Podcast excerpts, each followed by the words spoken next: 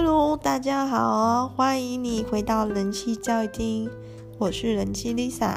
嗯，来开始呢，宣宣布一个重大事项。我，就是 Lisa，我看一些网络上的一些 Podcast 的教学哦，说到说，嗯，广播的主持人跟听众之间呢，凝聚力其实是很强的。那建议呢，广播的主持人可以用特定的称呼去称呼他们的听众，那这样子呢，可以让双方的诶。感情呢更更加的稳定，然后形成一个只有彼此才知道的一种默契或小圈圈。对，那 我我觉得啦，我的听众都很多都是我的朋友，那就算现在还不是的，以后也可能是。所以我决定 在这里大胆的宣布，我要叫人，我要把人妻交易厅的听众取名为妻友。然后这个听众组织的组成的一个呃联谊联谊组织嘛，粉丝组织呢就叫做妻友会哦。那如果觉得这个名字太烂的哦，可以在那个 Apple Podcast 上留言你建议的名字，或者是你可以到人妻交易厅的 IG 留言啊。对了，人妻交易厅的 IG 呢拼法好像是跟这个广播名字有点不一致。然后，首先要跟一位妻友，妻友怎么听起来这么怪？人妻之友道歉，就是他，嗯、两个星期前就有在我的 IG 上留言，但我没看到，今天看到再回，哦，sorry sorry，那我看到就会就会回的啦。那，嗯、这位听众的这位人妻之友的的留言是说，广播的名称呢是 wife。Saloon 就是我去查那个念法，就是 W I F E S A L O O N，可是 I G 上的拼法却是 wife，好像念嗯 Salon，对，是 W I F E S A L O N，这个 O 的数目是不一样的，广播名称有两个 O，到了 I G 却变一个 O 而已。那这位妻友说。妻友怎么一直想到朋友妻不可信呢？这真神秘。好，这位人气之友说这样子让他找很久很难找。后来也有我的一个朋友也有反应，哈，那好像还有其他朋友也有反应，就是，但是我都没改，因为我不知道怎么改，哈，我也不知道可不可以改，哈，sorry。就是总之，如果有想要加 IG 人找不到，哈，就就可能是那个 O，嘿，注意，只有一个 O。然后为什么会犯这样的错呢？因为人妻的 Lisa 的英文不好，就这么简单。甚至我去查了这个，不管是 S A L O O N 或是 S A L O N 呢，都不念沙龙。对，好，好难过，事情跟我想的完全不一样。那这个 S A L O O N 呢，就是好像念 saloon 这两个 O 的呢，是类似小酒馆、美式小酒馆这样的一个场合场场合。那念 saloon 哎，还是念 salon 哦，S A L O N salon 的话呢，是指像是美发厅那样的地方。那人妻交易厅到底是像？小酒馆这样可以让大家闲聊呢，还是像理发店这样让大家讲讲触鼻桃味，就是左邻右舍的闲话，然后哦，呃，大家就自己决定吧。那这位可爱的人妻之勇，他有说，难怪难怪人妻 Lisa 的 IG 都一直没有什么人加，原来是这个拼法的问题。这位善良的朋友，不是的，人妻交易厅的 IG 都没有什么人加，是因为人妻交易厅就是一个冷门的广播，没有什么人在听，真的就是这样而已。不过呢，谢谢你的安慰啦。那我在这里大力宣告之后，吼、希望希望 IG 就有很多人加了。对啦，那 IG 呢现在有十七个追踪者哦，哦，里面有一些是重复的，就是。里面有些人他自己就有数个 IG 账号都来帮我追踪哈，谢谢你，谢谢。那这个就是那个 Son of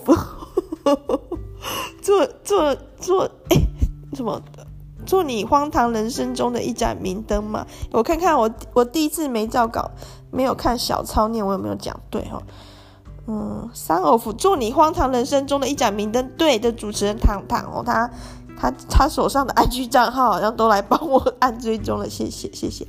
那因为我的人气交易厅常常介绍书籍嘛，所以呢，我就决定喽，当我的人气交易厅的 IG 粉丝人数听好哦，破三十的时候，我就要拿出三十本书，就是三十本我讲过的书拿出来给大家抽奖。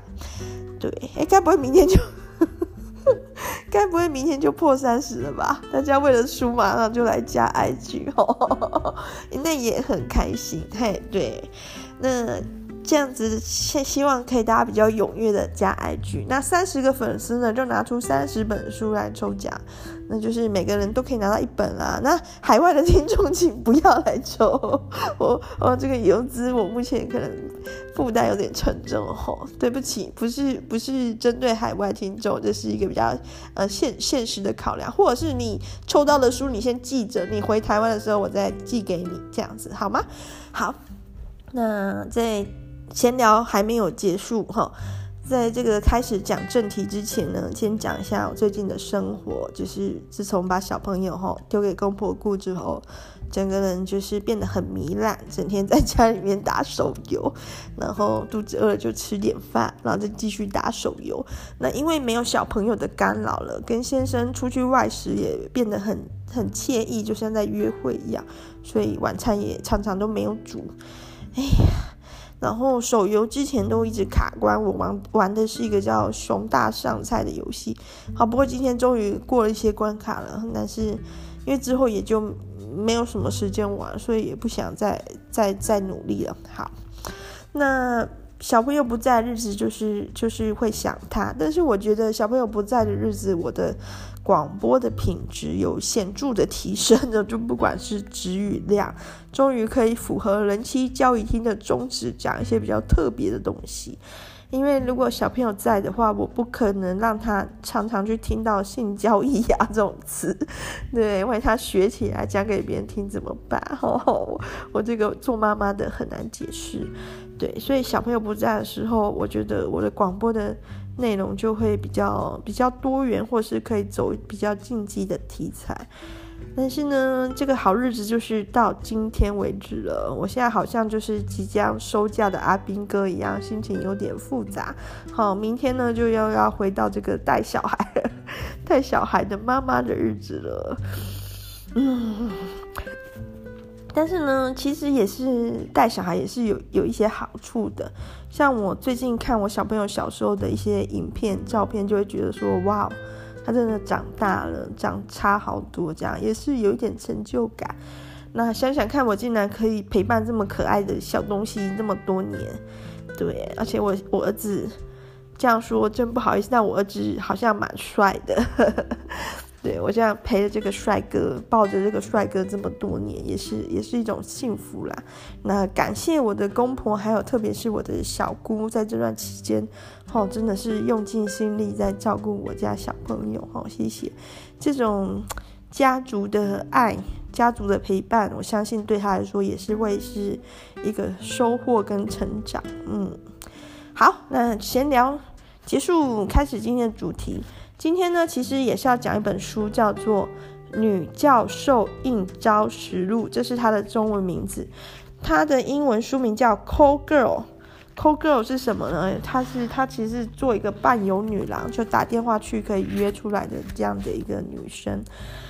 中文的名字好像是出版社为了噱头有点误导的嫌疑哦，就是《女教授应招实录》。其实这个女生她。她叫做珍啊，珍珍妮特，哈、哦、，Janet 是一个英法混血儿，这个好像有点法文感的名字。她其实不是女教授，就是出这本书的时候，她其实是一个女讲师。大家应该知道，就是大学里面有讲师，然后助理教授、副教授、正教授、终身职教授，呃，不同职等，他的薪水或待遇或地位是不太一样的。那讲师呢，可能在这个大学里面只有固定几堂课，像以前我的大学还有一些通识课的讲师，里面就有一些很 很奇妙、很奇妙的人物，那讲师呢，他不一定是会续聘的，讲师比较像是一年一聘，就是今年请你开这堂课，好，给你一个开个聘书这样子，然后照你的课堂数去算算钱，算那个钟点费给你。那教授的话不太一样，教授是一个职。一个工作，所以等于你是这个学校的教授，你在这个学校里面，你有一个办公室，你有自己在跑的研究计划，然后你可能也会有你的助理，然后助教你的学生这样子，然后每年可能会稳定的开多少课这样，那你的薪水也是固定的这样子，依据你不同的职等，可能就有给你不同的薪水。那讲师的话，其实薪水相较于教授是少很多的。那这几年就是要当上教授越来越难，因为博士生就是具有这个嗯任教资格的人是很多，可是大学所能提供的职位是很少的，因为很多名大部分名额就都已经被占掉了嘛。就是比较老的一些教授，或许他们开始退休，但比较中间阶层的教授，其实也是很努力的在竞争那个职位。特别是大学里面的终身职，是所有人的目标这样子。那这个真呢，他是有博士学位的，他他在法国念完大学，然后在美国修完历史和教育，然后他是耶鲁大学的。嗯，神学硕士，然后波士顿大学的博士，研究人类学这样子。他很他很希望能够去大学当教授。我想这是很多很多知识分子的一个梦想，就是在一个最高的学术殿堂担任教职。然后真的很竞争。他是一九九零年代想要去当这个教授，然后职位很少，面试很多家都都没有上。最后就是在社区大学开课当讲师这样而已。那讲师的薪水是学期领的，不是每个月给的，就是你一堂课一学期给你多少钱，这个学期结束的时候就发薪水给你这样子。那本来日子虽虽然不是很很富裕，也过得去，偏偏呢，这个真她那时候交往的男友，在她三十四岁的时候，这个男友叫 Peter。Peter 呢，跑去跟前女友复合了，不止这样，还偷走了真的所有存款。哇，这是一个刑事犯罪了吧？Peter 这样不行哦。然后真呢，她一边心里面受到很大的打击，就是原本跟她同居的男友背叛她；另外一方面，她金钱状况马上面临一个严重的。困难就是他还要缴房租啊，缴水电费啊，他要生活费，要吃东西呀、啊，各种花费，他没有钱啊，他完全没有钱。然后他的薪水要到学期末才会，学校才会给他，怎么办呢？真有点走投无路了。这种情况下，他就开始想找兼差，就是因为他大学任教可能就只有固定每周只有几天有一堂课这样而已嘛，剩下时间他想说来兼差。对，结果呢，有的工作是时薪太低了，就算他去做这份工作，他可能也没办法弥补他的资金缺口。那有的工作呢，条件太差。最后他看到了报纸上在征伴游女郎，哦，这间伴游公司呢是有一个叫桃子的女士经营的，那她是一个中高阶层的伴游，就是说她没有到做富商的生意这样子，但是她也不会接接太 low 的客人。他就试试看，那这个伴游的开出的薪水呢，就是一次交易呢，桃子是跟客人谈两百美金。然后桃子固定抽走六十美金的手续费，好，这个金额呢，跟我之前看的那一本叫做《下海》这本书里面提到的美国的性交易、性产业的金额比起来是比较高的。那在《下海》那一本呢，里面的性性交易是发生在 house 里面，就是女性性工作者呢可能会合租一个。合租一个呃别墅，合租一栋房子，那或者是说女性性工作者可以到特定的 house 里面去工作，去从事性交易。那在下海里面呢，一次性交易的价码大概是一百美金到一百二十美金。那这里这里真做的这个伴游呢，是那个价这个价位是比较高的，就是一小时就是两百美金。不过呢，因为这个。可能是因为这个珍他所做的的伴游行业是是怎么说？是他要去到客人那里的，所以客人曾在附近的某一间旅馆或某一个民宅，真要自己开车过去。那像 house 的话呢，是客人开车过来的，所以说可能这个价位上就是差别在这里。我我不太我不太肯定啦，那也有可能是呃嗯真所在的那个都市的价格就是比较好，house 可能比较郊区这样子，所以价格比较便宜。但是呢，这个。女应女应召的就应召站的女女老板，她是一次就是要抽你六十美金，所以等于说真工作一小时，她可以赚的是一百四十美金。一开始真也是有点犹豫啊，我好歹是个在大学教书的，而且她是博士，女博士，女博士真的要做这个性交易吗？但是为了钱，她就试试看。她的第一个客人呢是一个好客人，那真呢其实在性方面并没有那么保守，因为她。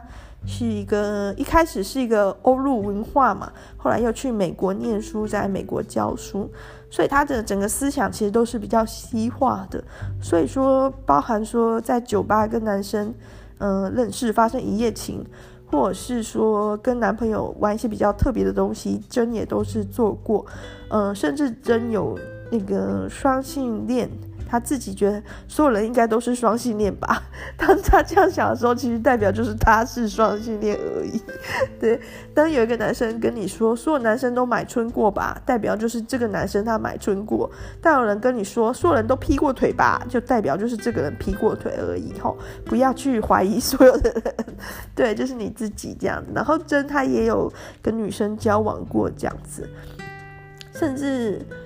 就是真自己觉得自己在这方面是经历很多的。那当他跟第一个客人接触的时候，他意外的发现感觉很好，甚至比跟很多任男友或是嗯、男性的性伴侣都好哦，是很安全、很愉悦的，就像在约会一样，而且是一次 nice 的约会。他是心里也有点震惊，这样怎么会这样呢？对。然后真因为他已经三十四岁了，然后美国啦，我台湾我因为台湾我看了一些资料，好像三十四岁还是有一定的市场，对。但是在美国的话，似乎是大家更喜欢更年轻的，所以桃子在帮把真介绍给客人的时候，是骗客人说他才二十几岁。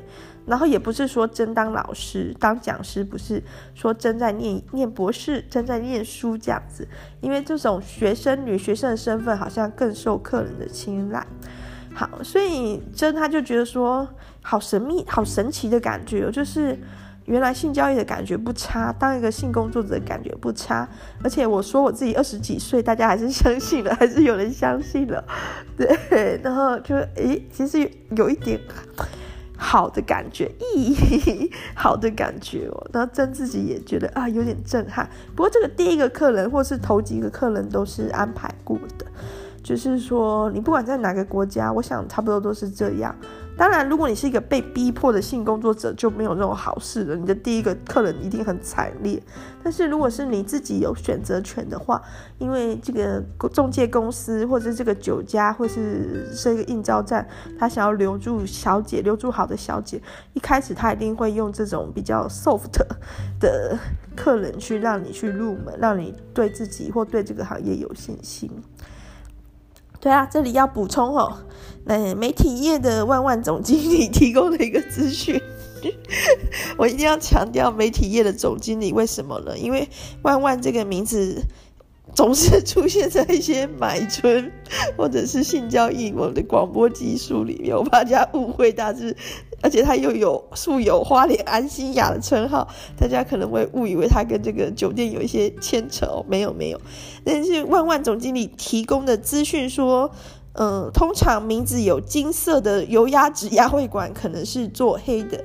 然后像那个童仲彦，他是一个前立委吧，然后提倡，我不喜欢他这个人，因为他会打老婆。我觉得你要外遇要买春哦，都都还可以再谈哦，打老婆是怎么回事？不要打人好。那这个童仲彦呢，他好像就创一个金色民众党，就是要提倡这个嗯性产业性专区的一个合法设立。好，这点我是赞许的，就是我对童仲彦这个人本身不不不那么支持，但是。如果他是要成立性专区的话，我赞许他这样子尊重性工作者的权益。好，然后所以说万万他好像感觉到大家要对于“金色”这两个字提防，但是反过来说，如果你你是要找这个东西的人，你看到“金色”两个字，你要哦，但不要去金色山脉哦，也不是金色都可以的，呃，金色按摩会馆、金色叉叉指压会馆。其实我觉得这种 做蒙做黑的还有一个很很明显的特色，就是如果那个小姐看起来就是年轻漂亮、腿很细、穿短裙的话，我我不太觉得她是一个很会按摩的人，因为你按摩是需要力道的，而且是需要经验的。所以如果你是要真的找真正的按摩指压会馆，我觉得他们的外表应该是会会比较看起来比较有力的，有点不能说欧巴桑，就是比较。有经验、有力气的，对。当然了，如果你已经找了这种名字不是金色的，好了，红色、红色指压按摩会馆，然后也看了一下里面呃按摩的人员，就是长得很像那种欧巴桑妈妈型的，就进去按还是做黑的，那已经觉得哦很欧哎，那我应该要选比较年轻貌美的这样。哎，这个离题了一下，我而且我我不知道我从哪里开始离题的，我要回到哪里？好，对对对，我想起来，就是第一个客人通常都是好客啦，对，就是这样子。后来这个女博士呢，在接这个桃子小姐介绍的案子里面，就遇到了各种光怪陆离的客人，她自己也有做出一个结论哦，真不愧是做学术人类学研究的，就是条件越不好的男的越啰嗦。就是，如果是一个温文儒雅的大帅哥，又超有钱的话，通常对性工作者都会很好。那种唧唧唧歪歪嘛，我可以这么讲，这么白嘛，有意见一大堆的男的，通常就是不怎么样这样子。嗯，好，那这里面呢，这些性性性交易的时候遇到了千奇百怪的客人，就有点，嗯，有点怎么讲，有点猎奇。就是这这这部分情节很猎奇，这样子会让你增广见识就。就哦，原来还有这种人。在这里面呢，真也提供了一个很重要的一个资讯，就是要怎么去小心警察钓鱼。因为在美国，性工作者也是违法的。那在台湾呢，如果各位听众有有吗？会会吗？有这个。就是女性的性工作者的话，你要怎么去尽量避免掉警察钓鱼，警察去逮捕你哦？其实我跟你讲，不用怕，就给他逮捕哦，六千块掏出来付完就回家这样子啊？不是啦，也是要省点钱。警察会有什么特色呢？警察会去做一个搜证的动作，所以他一定要确认说，比如说这六千块一个小时里面有包含性服务吗？有吧，对吧？有吧，一定有吧。当有你的客人这样问你的时候，你就要怀疑，合理怀疑他是警察了。这时候你就直接问：“请问你是警察吗？”对，如果警察他没有表明身份的话，他之后的逮捕行动是非法的。但是他如果表明身份，你当然就不会那么傻啦，你就还会跟他从事性交易，你还会说：“对，这六千块一小时里面含一至少一次的性服务哦。”那你就傻了嘛。如果他表明他是警察，你要马上说：“没有啊，没有啊，你误会了。” 这六千块一小时，我就是打算陪你纯聊天而已。对，你要马上想办法脱身。但也有可能他不明白说他是或不是，那他就是，他只要不敢讲出他不是的话，他就是。那这种时候你要怎么办呢？你还是要想办法脱身，就是感觉状况不对，你就是想办法先脱身就对了。好，那再次呼吁大家，只要你是台湾有合法身份的台湾人，真的你不用怕。你不用怕性交易被抓到，哦，就付钱，就是这样而已。可能会有点丢脸，不过现在都很保护这个犯罪者，所以也会也会帮你套套个纸袋，打个马赛克，然后只会说某小某，比如说我好了，就桃园某张姓主妇这样而已，不会把我的名字打出来的，没有到那么罪大恶极，好，不用怕，不要因为害怕做出一些更更糟的事，比如说打警察之类的，对，不要。好，那这个这个。女博士呢，她也是有遇过可能是警察的，然后后来也有真的遇到警察，然后她都有想办法脱身。那我觉得这本书里面很特别，是有一段是在讲这个女博士跟另外一个女性性工作者发展出来的感情。然后另外一个女性性工作者叫叫苏菲，这个苏菲是中国来的，而且她是北京大学的毕业生哦。哇哦，其实真的算是蛮傲人的学历的，我我必须这么说，在中国你要念到北大真的是万中选一，可能不止哦。对啊，那。可是这个苏菲童年有发生过非常不好的事情，书里面有写，我就不讲了。然后以至于他完全没办法走出这个阴影，然后必须躲到美国来，不想回中国。可是他他在美，就算他在美国，他的一些传统价值观还是一直在伤害他。所以他除了做这个性工作之外，他还是还大量的吸毒、吸古柯碱这样子。然后一开始真刚认识这个苏菲的时候，是因为他们一起接同一个客人，就是有的男顾客他喜欢玩这种三 P，就是说两个女生，然后这两女生彼此也是会互相爱抚亲密的，然后这男的看这样就很兴奋，然后剧情还要翻转，就是这两个女生还同时渴望这个男的，哦，就是所有男生的梦想，就是奇人之福这样子。那这这个案子对小姐来说，对性工作者来说非常划算，因为是等于说，嗯，比如说珍和苏菲去接同一个男顾客好了，这男顾客要付给珍两百，也要付给苏菲两百哦。但是呢，一样是一小时，所以你想想看，工时不变的时候，员工人数增加，那个工作量不就减少了吗？而且因为男生在看到女生两个女生亲密的时候，不知是为何的就很兴奋，所以很快就可能进入状况，很快可能就结束了。那男生我不确定所有男生是不是都这样，但是大部分的这个去买这个性服务的男生呢，他射完之后，他就他就要放人回家，他也没有干嘛了，对。所以说接到这种案子，有一些女性性工作者是很喜欢的，就是等于说事情会变少，时间也会变短，赞赞赞这样。然后这个真跟苏菲在这个一起接案的过程中，还有接案完后一起去他家玩，去苏菲家玩过程中就有感情了，真就很喜欢这个苏菲，可是苏菲的毒瘾就是。越来越严重，就苏菲心里的黑洞就是就是越来越大，然后就越来越堕落，然后开始会去偷人家的钱，偷偷买就是来买春的客人的钱，然后偷真的钱，怎样，然后把家里面家具都卖掉，什么家里都空空的这样，毒瘾越来越重，最后呢，这个苏菲还掉牙齿，为什么会掉牙齿呢？因为很有些吸毒的毒品的效用是会让你的唾液减少的。对，所以说好像很多安非他命好像也会，所以会造成一个猛爆性龋齿，因为体口腔内的口水是有一定的清洁还有防止蛀牙的功能。那因为你吸毒，你的唾液分泌减少，就会导导致你的口腔很干燥，更有利于这个蛀牙的发生。然后加上吸毒人，他作息可能是不太正常，他的睡眠状况啊，各种作息不太稳定，他可能会有一些缺钙或者是营养不良，然后但也不会好好刷牙。你都你都吸毒了，还有办法确实的每颗牙齿都刷到刷牙两分钟之后用牙线清洁嘛？可能就做不到，所以就会蛀牙，很快就会掉牙齿这样子。然后后来苏菲就从一个外形很亮眼的中国女子，迅速变成很落魄我们。刻板印象中的那种流音的形象，最后除非是因为他没有办法再做这个比较中高阶的性伴游的服务了，他就变成去某个公寓门口帮人家口交，然后赚取一两克的快克毒品来吸，这样子就令人不胜唏嘘啊。那这里呢，都不是我要讲的内容。就是前三十分钟都没有进入讨论主题，好，终于要来了。这个针呢，后来赚的钱就差不多还完房租啊什么的，然后珍开的课程开始大受欢迎。一开始珍开两门课，一门管讲一些精神病院的一些历史还有探讨，另一门课讲死亡的议题。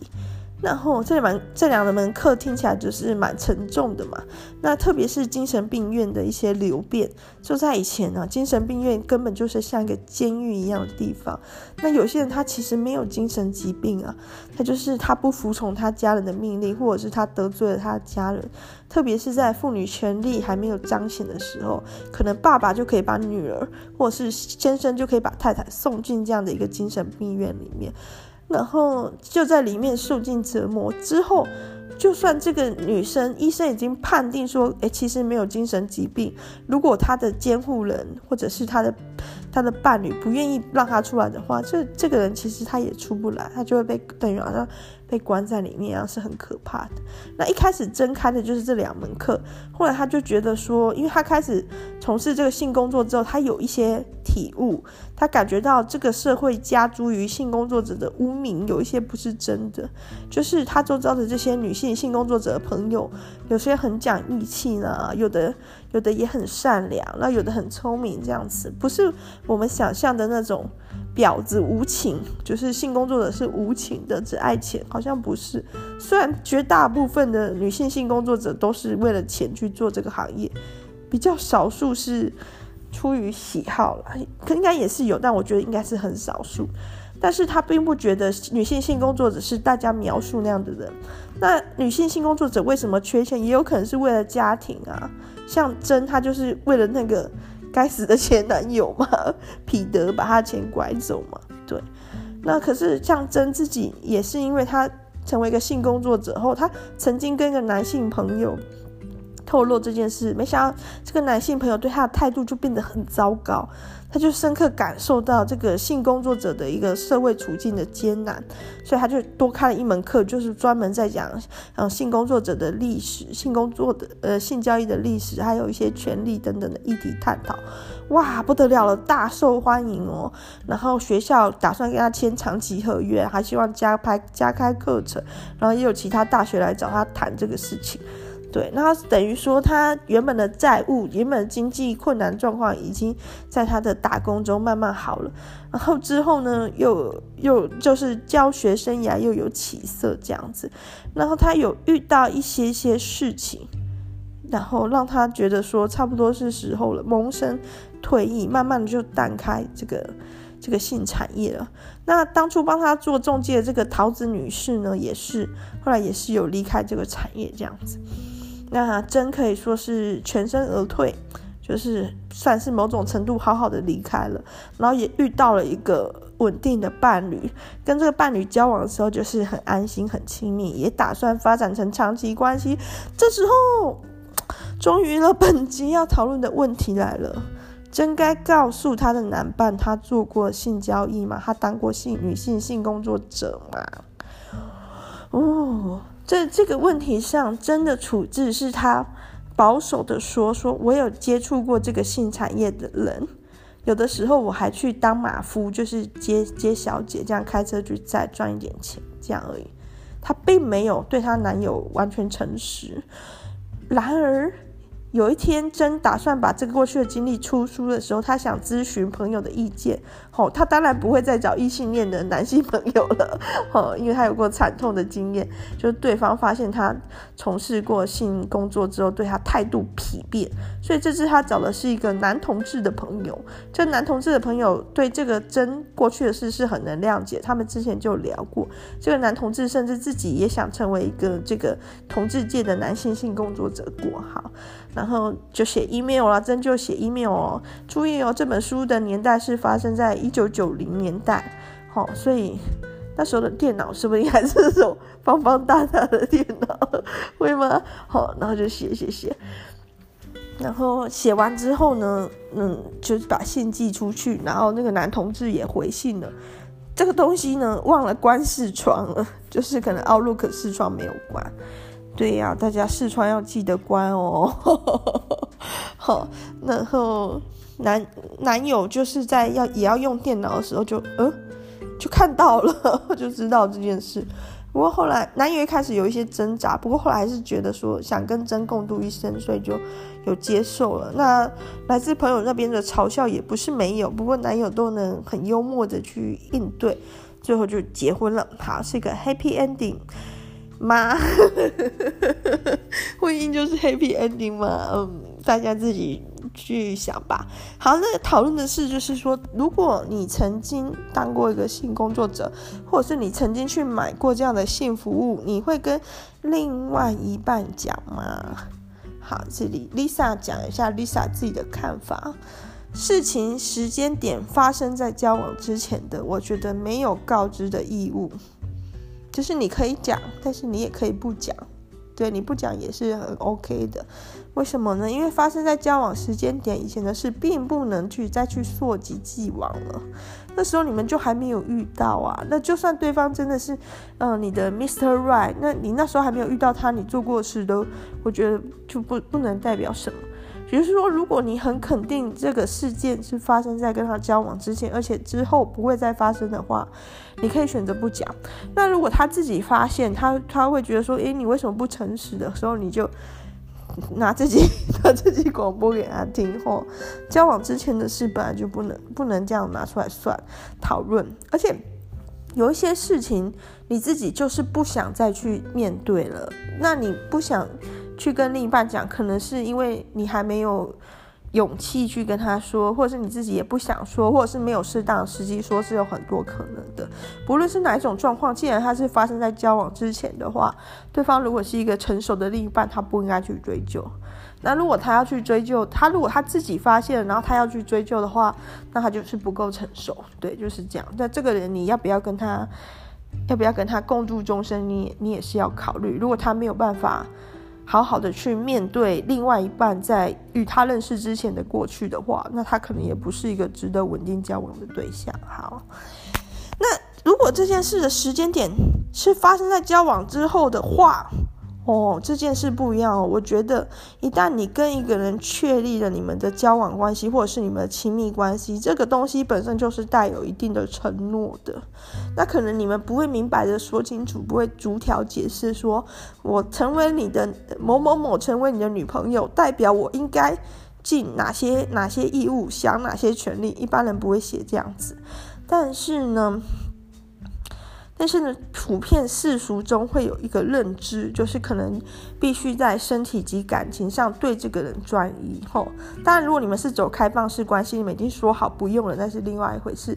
在没有说的情况下，我觉得一般的价值观是认为交往中的人应该保持感情跟身体的专一。那不管你是曾经去当一个性工作者，或是你去买这个性服务，我觉得都在某种程度上违背了这个专一。对，就是做错事了。那我我的建议是诚实为上，就是要诚实跟他讲。那如果他不能接受，那就是也是早早结束。那有些人会想，我就不能一直瞒着他吗？对，有没有可能一个秘密瞒着另一半一辈子呢？好。请问是男生要瞒女生，还是女生要瞒男生？如果是女生要瞒男生，有可能，而且这个女生她只要自己不讲，我觉得是有很大机会瞒一辈子的，除非遇到一些意外事件，比如说被人家认出来或怎样。对。但是如果你是一个男生，你想要瞒你的女伴一辈子，你去做梦吧，你去做梦吧，你就是男生的，不管是。呃，灭证能力、说谎能力都应对能力，我觉得都是很容易被女生察觉出不对劲的。那你如果现在有听众是男性，正在洋洋得意说哪有，我就骗我女朋友骗得很好，或是我就骗我老婆骗得很好，那我觉得你要去想一下这件事，就是你的另一半可能只也知情哦，没有说破而已。或者是他手上的一些证据资料不够多，所以他也不好在这个时间点戳破。所以，奉劝诸位男性吼，我不不不要太不要太有自信吼，就是女伴可能都已经有直觉一些事了。好，这就是呃 Lisa 我给的一个一个想法跟建议。那当然，每个人都会有他自己的秘密，就是说。我觉得成熟就是懂得守住秘密，就是以前小时候就是做错一些事或者怎么样，就要赶快找一个人告解，或者是想找个人讨拍啊，想找个人拉同一战阵线。越大之后，你就会越了解到，有些事你就是要要自己扛下来。当然啦，当然这个有有过当性工作的经验，或是有买过性服务是一件事。我觉得这件事是很小的事。可能有些听众会觉得天哪，这么大的世界人，你跟我说这是很小的事，但是真的是很小事。就是说，比如说在台湾，你是一个呃性工作者，你被抓到，你就是罚六千而已啊。那六千块的的的价值，你继续想一想看，就知道这件事是大还是小。那你开车撞到一个人，你觉得你要你要被判多少？